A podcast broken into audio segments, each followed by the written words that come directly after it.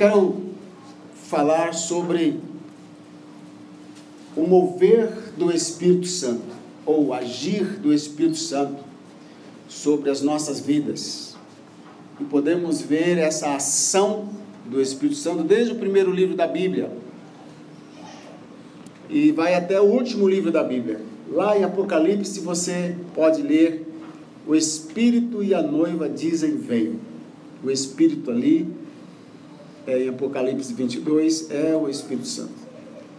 E no caso aqui, diz assim a palavra de Deus: No princípio criou Deus os céus e a terra, a terra era sem forma e vazia, e havia trevas sobre a face do abismo, mas o Espírito de Deus pairava sobre a face das águas. E disse Deus: haja luz e houve luz. Vamos orar? Pai Santo, eu te peço que o Senhor, por tua graça e misericórdia, me conceda no abrir da minha boca a tua palavra com sabedoria, para fazer notório o mistério do Espírito Santo, o mistério do Evangelho.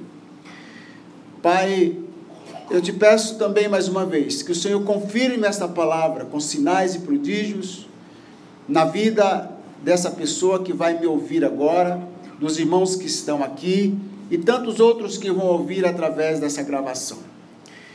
Peço a tua graça, a misericórdia e que o Espírito Santo confirme essa palavra com sinais e prodígios que só tu podes fazer. A ti a glória, a honra e eu oro, eu oro em o nome do Senhor Jesus. Amém? Pode sentar, irmãos.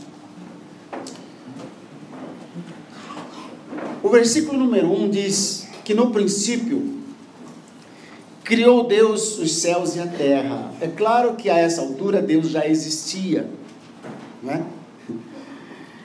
Eu até anotei aqui a pergunta que toda criança faz: Quem criou Deus? A resposta que os homens têm dificuldade de aceitar: Deus sempre existiu. Ninguém criou Deus. Deus é incriado. Não dá para entender bem isso, né? E a verdade é que todo crente precisa entender: Deus é Espírito. Amém? Diga: Deus é Espírito. Deus é Espírito. Pois é, Deus é Espírito. Amém. Eu meditando sobre isso, fica assim, pensando: Deus já existia antes do versículo 1 de Gênesis capítulo 1. Em algum lugar na eternidade, em alguma dimensão, que nós, imagino eu, jamais conseguiremos entender ou descobrir sabendo apenas que era a dimensão dele mesmo, a dimensão espiritual. Em algum momento lá na eternidade, em algum momento Deus resolveu criar o que hoje nós podemos ver, os céus e a terra. Ou seja, os céus e a terra que hoje existem, eles não precisam existir para que Deus exista. Amém? Amém. Não precisa. Estudiosos dizem que entre o versículo 1 e o verso 2 há um hiato de tempo, ou seja, um espaço que não se tem ideia de quanto tempo, de quantos anos, quantos milênios, mas há inseridos em vários textos da palavra de Deus algumas coisas que nos levam a pensar que os céus e a terra, criados por Deus, foram criados com perfeição, tudo funcionava perfeitamente. E em algum tempo, em algum lugar, em algum momento lá no passado, houve no céu uma rebelião. O anjo principal do céu, provavelmente o principal, olhou para si e achou que ele era o tal e que ele era capaz de ser um Deus, ou até melhor, que Deus e iniciou-se lá uma rebelião. Acredita-se que ele, como a Bíblia aliás afirma, ele foi expulso do céu e provavelmente a sua queda, a sua queda, quando ele foi expulso do céu, a sua queda provocou um desequilíbrio, uma destruição, e dizem alguns que a expressão mais correta, talvez de Gênesis 1, 2, em vez de a terra era sem forma, é a terra tornou-se então sem forma e vazia. E havia trevas sobre a face do abismo, a escuridão. A escuridão cobriu a terra. A versão que eu tenho usa a palavra depois de abismo, mas, e eu gosto disso, mas o Espírito de Deus pairava, numa outra versão diz, movia-se, ou se movia sobre a face das águas. Ali está a escuridão, ali estão as águas, e no meio da escuridão, escuridão aos nossos olhos, porque para Deus não há escuridão, para o Espírito Santo não há escuridão, ele é luz, ele é a luz, mas para o nosso entendimento, o Espírito de Deus, diga Espírito de Deus, se movia sobre a face das águas. É bom entender, irmãos, que a expressão Espírito Santo, ela é basicamente uma expressão do Novo Testamento. No Velho Testamento encontramos o Espírito do Senhor, o Espírito de Deus, e o Espírito Santo, a expressão Espírito Santo, aparece a partir do Evangelho de Mateus, mas é o mesmo Espírito, é o mesmo Espírito. No Velho Testamento, o povo hebreu conhecia, sabia da existência do Espírito Santo e o conhecia como o Espírito de Deus, ou o Espírito do Senhor. A mesma ação, o mesmo mover, claro, com, com propósitos, vamos dizer assim, eu coloco entre aspas, propósitos diferentes, porque o Espírito Santo age é, digamos assim, age nas nossas vidas ou age no mundo de acordo com a necessidade da época. No caso aqui da criação, a necessidade era criar ou recriar o que estava destruído, era trazer luz à escuridão. E é muito interessante porque eu achei um versículo lá em Gênesis 41, verso 38. Você não precisa ler, basta anotar os que vão estar ministrando para as células, para os grupos. Gênesis 41, 38. O Faraó perguntou aos seus servos acerca de, Moisés, de Josué. De Josué não, de, de José. Ele faz a seguinte pergunta: Poderíamos achar um homem como este, em quem haja o Espírito de Deus? Então veja, o próprio Faraó, um homem àquela altura ainda incrédulo, mas ele conseguiu entender que havia um espírito diferente agindo sobre José. E aquele espírito que estava agindo sobre José não era o espírito de nenhum dos seus deuses, mas o espírito do próprio Deus que criou os céus e a terra. Hum. Isso é muito importante, irmãos. É muito importante que as pessoas consigam perceber que há em nós um outro espírito, que não o espírito que está no mundo. A Bíblia fala acerca de Daniel, e havia em Daniel um espírito excelente. Diga espírito excelente. Espírito excelente. Ah, eu quero que as pessoas percebam que há um espírito excelente na minha vida.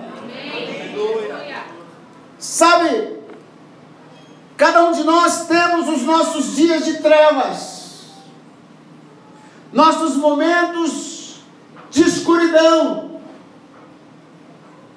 Eu sei que há entre nós aqui algumas pessoas que estão enfrentando problemas de doença, de enfermidade física.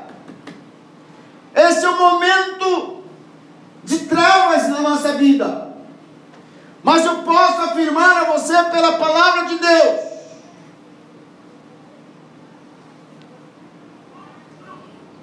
Hum. Que o Espírito Santo está se movendo sobre essa situação. Amém. Década de 80, aprendi uma frase maravilhosa com a apóstola Valnício Milhomes. Ela disse: com a união da palavra e do Espírito, vida é criada. É isso que vemos lá em Gênesis, no texto que nós lemos. Ali está a escuridão, mas ali também há o Espírito Santo. E o Espírito Santo não é estático, ele não é imóvel, ele está sempre se movendo, semelhante ao vento, ele vai e volta, vai e vem, ele se move. De repente Deus olha para aquela situação, olha para aquele problema, foi um grande problema. Falando assim em termos humanos, irmãos, Deus enfrentou dois grandes problemas. Primeiro, reconstruir o que foi destruído. Se essa teologia é correta acerca da destruição do planeta com a queda do diabo, Deus teve que refazer, diga refazer. Segundo problema foi quando o homem pecou, teve que resolver, diga resolver. E quando Deus olha para a situação, a primeira coisa que Deus viu, a primeira necessidade era de se criar luz. E o que Deus disse? O que Deus disse, irmãos? Luz. Hum. Nós temos ensinado, aliás, a nossa igreja, a nossa igreja, o nome da igreja é Igreja Batista, mas você pode esquecer o Batista, não tem problema, mas não esqueça de o poder da palavra. Diga o poder da palavra. O poder da palavra se manifesta. Para se manifestar o poder da palavra melhorando, você precisa lançar a palavra contra a situação. Deus planejou que vivamos uma vida cheia de saúde. E se a doença bate a nossa porta, precisamos entender que Ele, Jesus, já levou sobre si todas as nossas doenças. Essa é a palavra. Olhe para a doença e diga: pelas pisaduras de Jesus, eu já fui sarado. Eu não serei, mas eu já fui.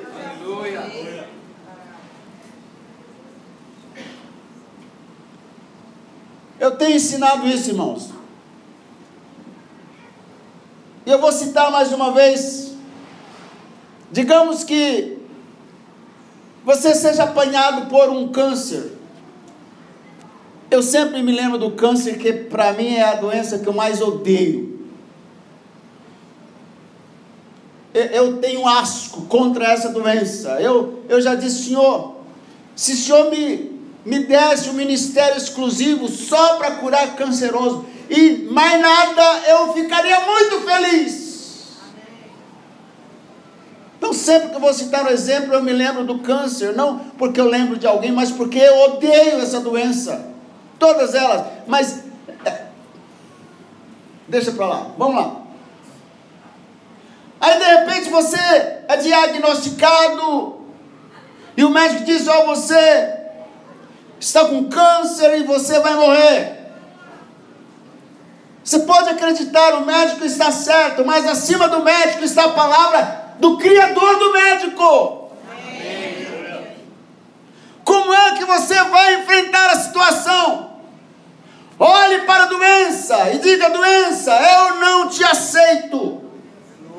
Eu não aceito você no meu corpo, porque está escrito que pelas pisaduras de Jesus eu já fui sarado. É assim, irmãos, que nós enfrentamos a situação. E quantas vezes devo dizer isso? Todas as vezes que o problema vier à mente, todas as vezes que você lembrar dele, diga as mesmas palavras. É assim que o Espírito Santo age. Ah, mas Deus falou uma vez só. Deus é Deus, você é criatura. Fale a palavra, porque da união do Espírito Santo com a palavra, vida é criada. O faraó, muito esperto, ele disse: Eu não posso perder esse homem nós não vamos encontrar um outro homem em que haja o Espírito de Deus.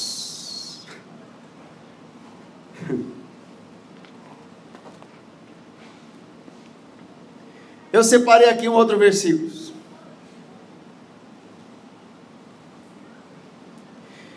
Primeiro Samuel capítulo 11, você pode anotar. Samuel 1 Samuel capítulo 11, irmãos, nós temos a história aqui dos amonitas que se levantam contra Israel, contra Saul. Veja o que os amonitas querem fazer conosco. Os amonitas aqui hoje representam os, os nossos inimigos, não pessoas, mas espíritos. Representa tudo aquilo que se levanta para nos destruir. Olha o que os amonitas disseram. No verso 2: Respondeu-lhes, porém, Naás, o Amonita: Com esta condição farei aliança convosco, que a todos vos arranque o olho direito, assim porei opróbrio sobre todo Israel. Olha aqui, olha para mim. O diabo quer que estejamos cegos o diabo quer tirar a nossa visão. O diabo quer que nós percamos a capacidade de entender. Porque é função dele, está escrito que o Deus desse século cegou o entendimento dos incrédulos, dos incrédulos, para que não lhes resplandeça a luz do evangelho e crendo sejam salvos. Ai, irmão. Saul não era um homem muito espiritual, não. Mas ele era o rei. Ele era a autoridade. E diz que diz aqui o verso 5. E eis que Saul vinha do campo atrás dos bois, e disse Saul: Que tem o povo que chega? Porque o povo estava chorando, estava amargurado, estava triste, porque aquelas palavras estavam perturbando a mente das pessoas. As pessoas estavam, na mente da, das delas estava, olha, eu vou perder meu olho, vou ficar cego, vou ficar cego, vão arrancar o meu olho, vão tomar a minha casa, vão roubar os meus bens, vão levar os meus filhos, vão destruir a minha casa, vão destruir a minha família, nós seremos escravos dos amonitas. E o povo começou a chorar, a gritar.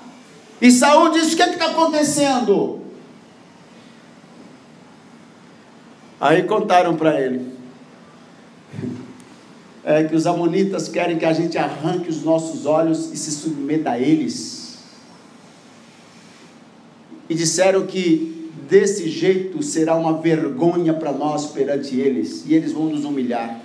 E era isso mesmo. Ai, irmãos, mas olha o verso 8.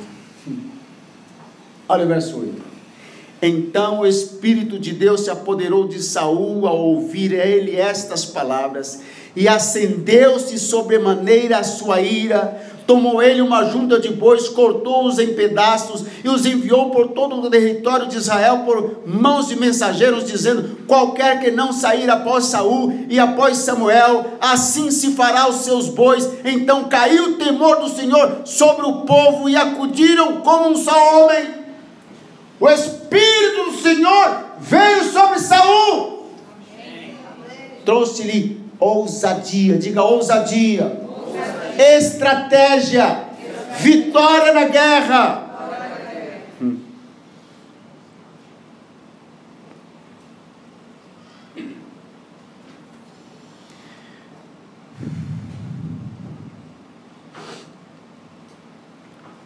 Êxodo capítulo 35 fala de um homem que o Senhor encheu de sabedoria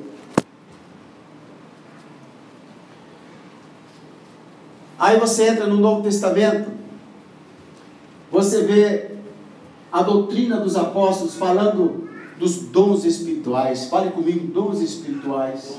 1 Coríntios 12, você não precisa abrir, mas ali tem uma lista de dons.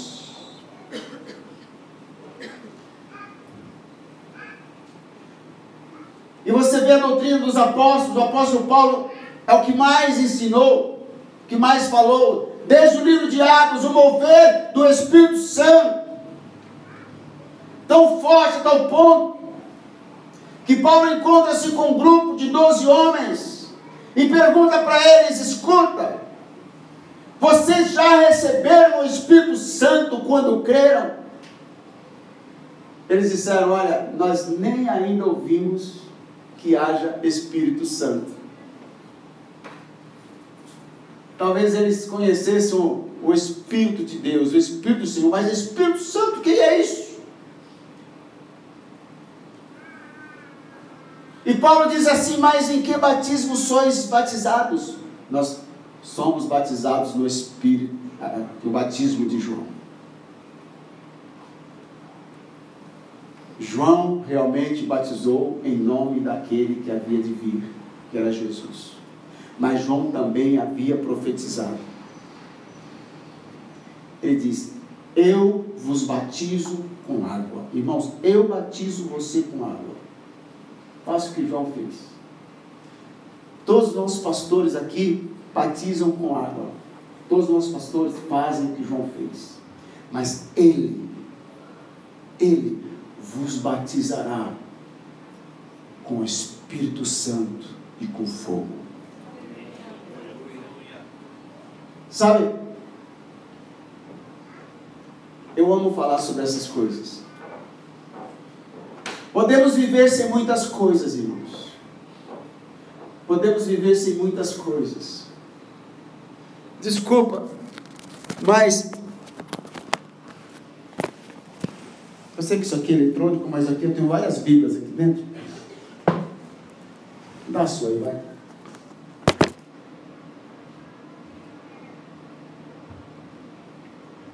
Podemos viver até sem a Bíblia Sagrada.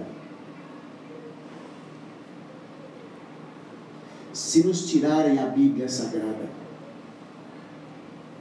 se queimarem todos os exemplares da Bíblia que existe no mundo, nós ainda sobreviveremos, porque a única coisa que não vão jamais poder tirar de nós é o Espírito Santo. Mesmo sem a Bíblia, o Espírito Santo nos fará lembrar a palavra que nós ouvimos. O Espírito Santo traz luz para a igreja, traz luz para nós, irmãos. Traz luz. O Espírito Santo é que nos ensina. Nós, como pais, nós precisamos muito do Espírito Santo. As nossas crianças precisam do Espírito Santo. Irmãos, o que nós mais estamos precisando dentro da nossa igreja, dentro da nossa casa, é do mover do Espírito Santo. O Espírito Santo é Deus, Ele é Deus, Ele é Deus, Ele é Deus. Ele é o próprio Jesus aqui. O Senhor Jesus diz: Eu não vou deixar vocês órfãos, eu vou enviar o Espírito Santo. Eu estarei convosco todos os dias até a consumação dos séculos. Como o Senhor Jesus? Porque o Espírito Santo estará convosco, ele vos fará lembrar as coisas que vos tenho ensinado. Ele nos ensinará todas as coisas. Ele nos guiará a verdade, Ele nos guia a verdade. Foi Ele quem mandou estabelecer essa igreja, irmão. Amém. Sabe, a igreja de Jesus não pode se ajuntar no mesmo lugar e formar um grupo só e ter um papa sobre todos, ter um apóstolo sobre todos, ter um bispo, um líder só. Não, os homens fazem isso e formam grandes denominações debaixo do controle deles. Mas o Espírito Santo não pode ficar preso a uma denominação. O Espírito Santo não fica preso a uma igreja. Foi o Espírito Santo que permitiu uma grande perseguição no meio dos cristãos, lá na igreja primitiva. E os, e os irmãos foram espalhados por nações, foram espalhados por outras cidades, e por onde eles passavam, o Espírito Santo confirmou a palavra com sinais e prodígios que lhes seguiram até chegar aos nossos dias. É o Espírito Santo que põe incômodo, sabe? Deixa você incomodado, deixa você agitado, deixa você assim, com vontade de fazer algo mais. Irmãos, vocês conhecem o meu, o meu testemunho, vocês sabem. Eu estava pronto para encerrar a minha carreira ministerial aos meus 55 anos e eu estava me preparando para 55 anos eu parar com minha, com minha carreira, entre aspas, com o meu ministério pastoral aos 55 anos. Eu queria somente dar palestra para os pastores, escrever os meus livrinhos. Eu queria uma vida mais tranquila. O que que aconteceu quando eu completei os meus 55 anos. É como se o Espírito Santo dissesse, meu filho, eu te treinei até agora para você fazer aquilo que eu quero que você faça. É como se ele dissesse: o teu ministério, filho, vai começar agora. Às vezes nós ficamos plantados numa igreja. Eu estava conversando com o Júlio essa semana. Ele disse, pastor Rui, eu fiquei plantado numa igreja há 20 anos, servindo aquela igreja.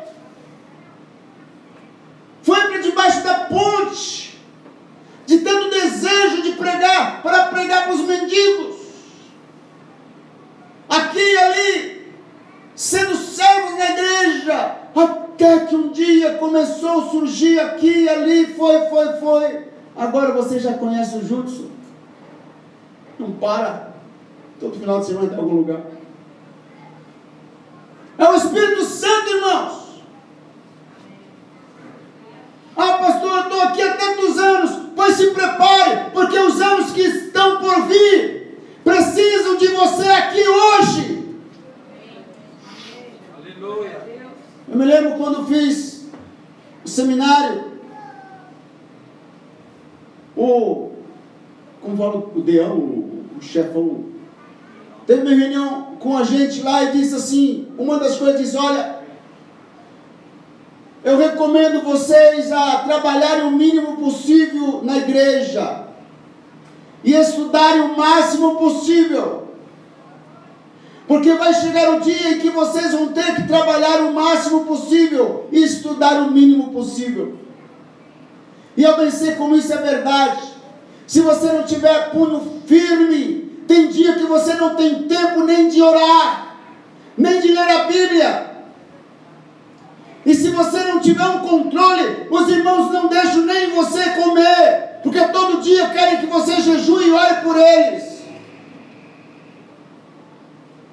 E eu fiquei pensando todos esses anos, de ministério, a minha vida tem sido entregue para os outros.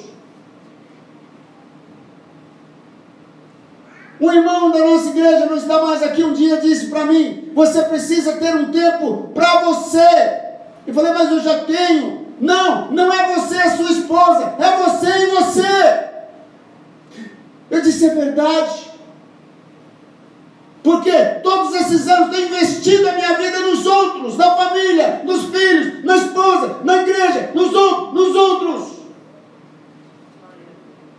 E eu pensei, quando eu completar os meus 55 anos, eu vou dar uma descansada.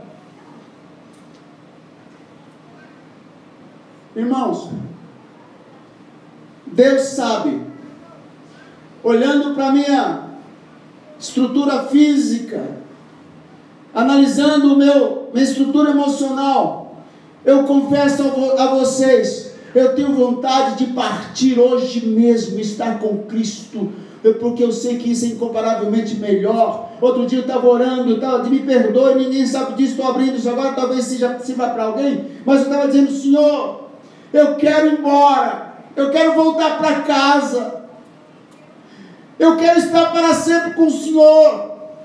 Mas quando olho tanto que há, que há por fazer aqui no Brasil, tanto que é por fazer na África. Eu quero viver não 120, mas 240 anos, que tal?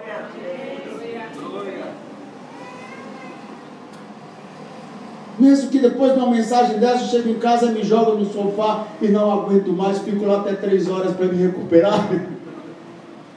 Mas o Espírito Santo está conjecturando, conju... conjecturando aí, ele está assim, pegando as nossas palavras, as nossas ações, ele está num grande planejamento, e, e tipo assim, eu ainda vou pegar esse cara de calça curta. Ele está planejando uma coisa, mas eu tenho um plano muito melhor para ele. Eu ainda vou usar esse moço para sacudir as cadeias do Brasil. Irmão, não me sai da cabeça o mover do Espírito Santo que houve numa cidade da América Central chamada, é, acho que é Homolongo. Homolongo. Homolonga. Irmão, Homolonga era uma cidade perdida, dominada pela criminalidade e pelo alcoolismo. Não vencia construir cadeias não tinha mais como prender as pessoas criminosas, porque não, não, não tinha como ficar mais na cadeia. Mas alguém escreveu essa frase: Deus chegou na cidade. Diga, Deus chegou na cidade. Deus chegou na cidade. Aleluia. Houve um avivamento em Homolongo, irmãos. Diz a história, isso é recente. É recente, de poucas décadas atrás. Diz a história. Eu vi o um filme, eu vi um documentário, não da, da CNN ou, ou Discovery, nada disso. O pastor foi lá e entrevistou o, o, o vigia, o guarda, e disse: Cadê os presos que estavam aqui? O guarda disse assim: não há mais condenados aqui. E o que, que o Senhor está fazendo aqui? Estou aqui só para guardar o patrimônio. Não há um preso na cadeia, irmãos. Toda a cidade se converteu ao Senhor. A cidade, a terra foi curada. As cenouras produzidas lá é do tamanho do braço de um homem caminhões e caminhões de hortifrutos granjeiros sendo exportados para fora da cidade. Uma coisa maravilhosa. Isso é o que o mover do Espírito Santo faz numa cidade. Glória a Deus. É isso, irmãos.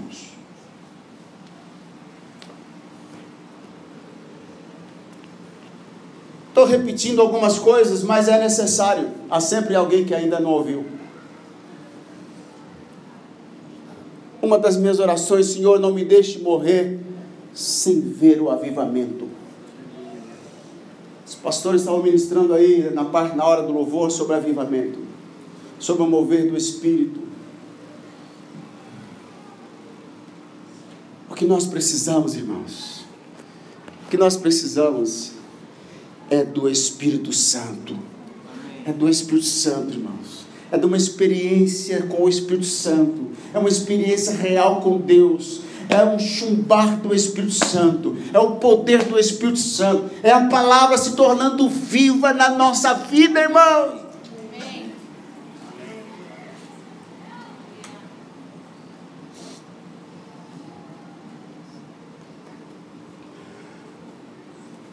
Dizer uma coisa para você: o Espírito Santo não age na agitação. O Espírito Santo não age na agitação. Ele é calmo, sereno, tranquilo. A expressão bíblica é: não por força, nem por violência, mas pelo meu espírito, diz o Senhor. Se você olhar para um grupo que está ministrando, falando do Espírito Santo, e estiver dando aqueles murros na bateria, aquela gritaria, aquele rock doidão, aquela. É, porque o Espírito Santo está aqui, está nada, não. Ali é emoção, é, na maioria das vezes é carne. Hum, hum.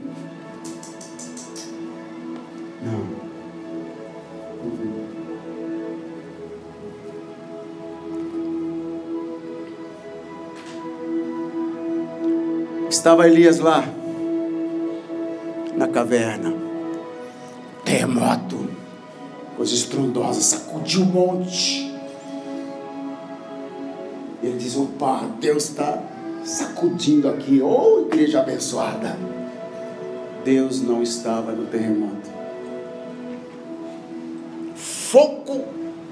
Só destruir o monte? Não, Deus não estava no fogo. De repente, uma brisa suave, um vento.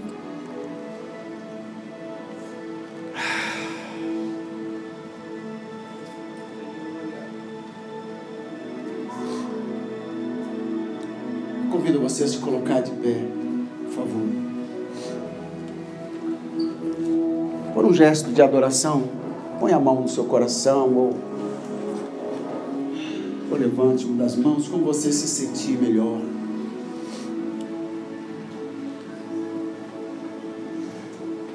Você não precisa olhar para o céu, olhe para dentro do seu coração.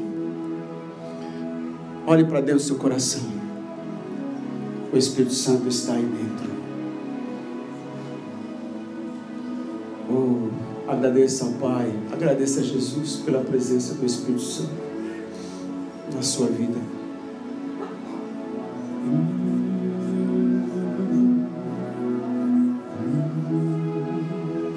Quais são as trevas que estão cobrindo o abismo do seu coração?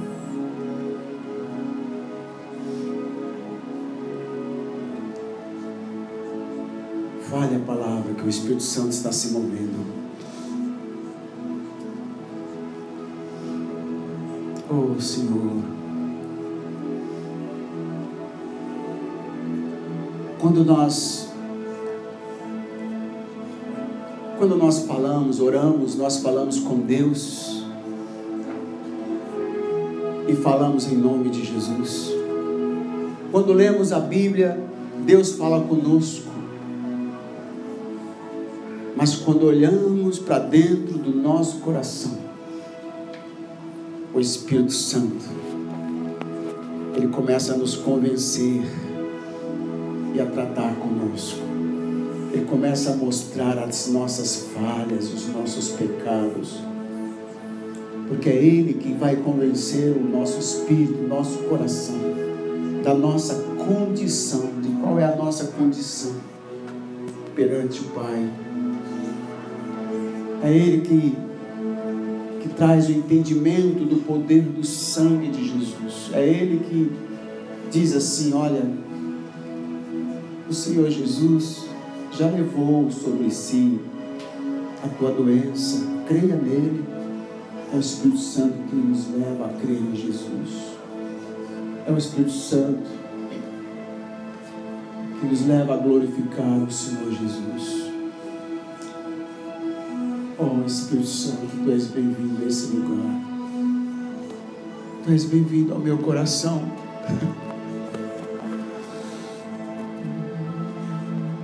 Antes eu te conhecia de ouvir falar. Antes eu te conhecia de ouvir falar. Hoje os meus olhos podem te contemplar. Os meus olhos podem te ver hoje.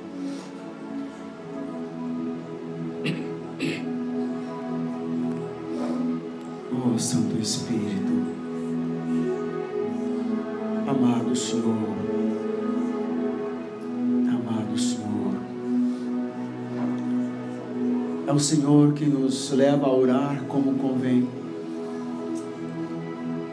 Sim pois não sabemos orar como convém, mas o Espírito, o Espírito Santo intercede por nós com gemidos inexprimíveis. Oh. Senhor, sinta o seu calor, meu irmão. Sinta o calor da sua presença.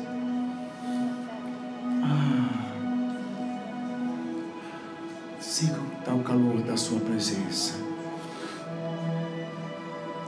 Tu és bem-vindo, Senhor. Tu és bem-vindo, Senhor.